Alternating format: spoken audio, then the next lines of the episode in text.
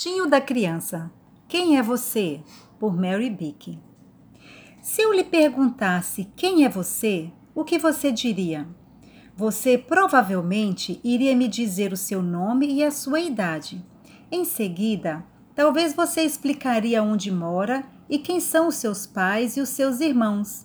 Se eu dissesse, me fale mais sobre você, você talvez compartilharia comigo os seus interesses como montar Lego, ler, jogar, brincar de bonecas, jogar futebol ou pintar. Você é único. Você é especial porque Deus criou apenas um de você. Sua personalidade é sem igual. Você é paciente ou impaciente? Extrovertido ou tímido? Cuidadoso ou despreocupado? Quais são os seus talentos? Você é bom em matemática, leitura ou entende de máquinas? Você é criativo? Você é único. Você também tem coisas em comum com muitas outras pessoas. Ou você está no grupo de todos os meninos do mundo, ou você é uma das muitas meninas. Você faz parte de uma família. Você pertence a uma igreja. Você pode estar em uma equipe esportiva ou pode ser um escoteiro. Você é cidadão de seu país. Então você é único, mas ao mesmo tempo é parte de muitos grupos. Mas há outro grupo do qual você já faz parte ou está fora dele. Cada pessoa que já viveu no passado, que vive agora e que viverá no futuro está nesse grupo ou fora dele. As pessoas podem entrar nesse grupo, mas uma vez que estão nele, não podem sair e nem elas querem fazer isso. Elas são as únicas pessoas verdadeiramente felizes. Estar nesse grupo é mais importante do que qualquer outra coisa. Você sabe do que eu estou falando? Estou falando sobre cristãos.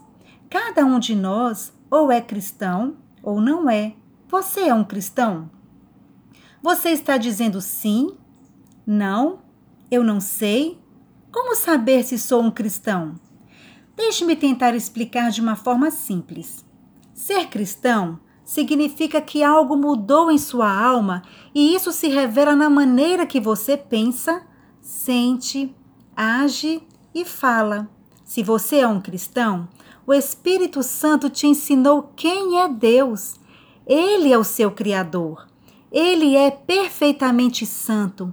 Ele conhece tudo e tem poder sobre todas as coisas e o Espírito Santo te ensinou quem você é. Nós somos criados puros, mas nos tornamos pecadores com Adão e Eva no paraíso. Nós precisaremos nos encontrar com o Criador quando morrermos. Quando eu era uma criança, eu temia muito a morte porque eu sabia que era pecadora. Devemos temer a morte se não somos salvos, mas há um lugar seguro para irmos Assim como você vai para a sua casa durante um temporal, Jesus Cristo é o refúgio em momentos de tempestade.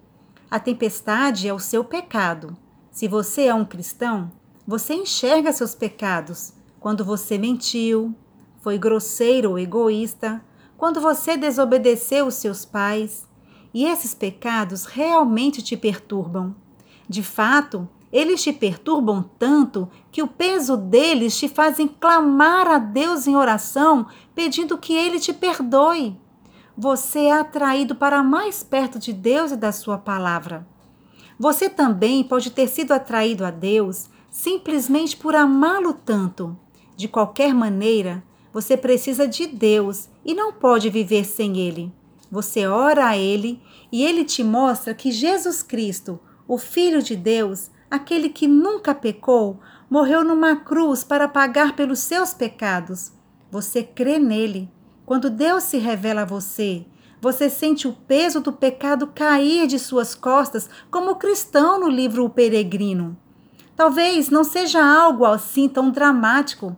Você pode simplesmente sentir que Deus está tão próximo de você, como se ele fosse o seu melhor amigo para sempre, e ele realmente é.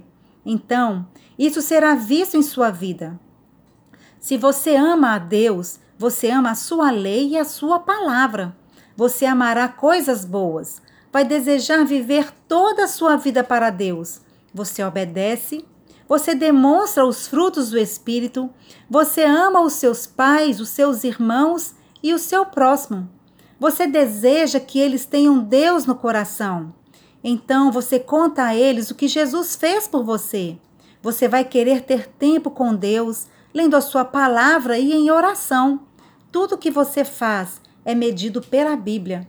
Você ainda peca, mas luta contra o pecado e pede a Deus que te perdoe. Você sente uma profunda alegria que nenhum brinquedo ou pessoa pode igualar. Quem você é? Você é um cristão?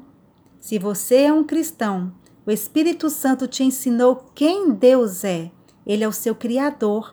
Ele é perfeitamente santo. Ele conhece tudo e tem poder sobre todas as coisas. E o Espírito Santo te ensinou quem você é. Este e outros textos você encontra em mulherespiedosas.com e, e nas demais redes sociais.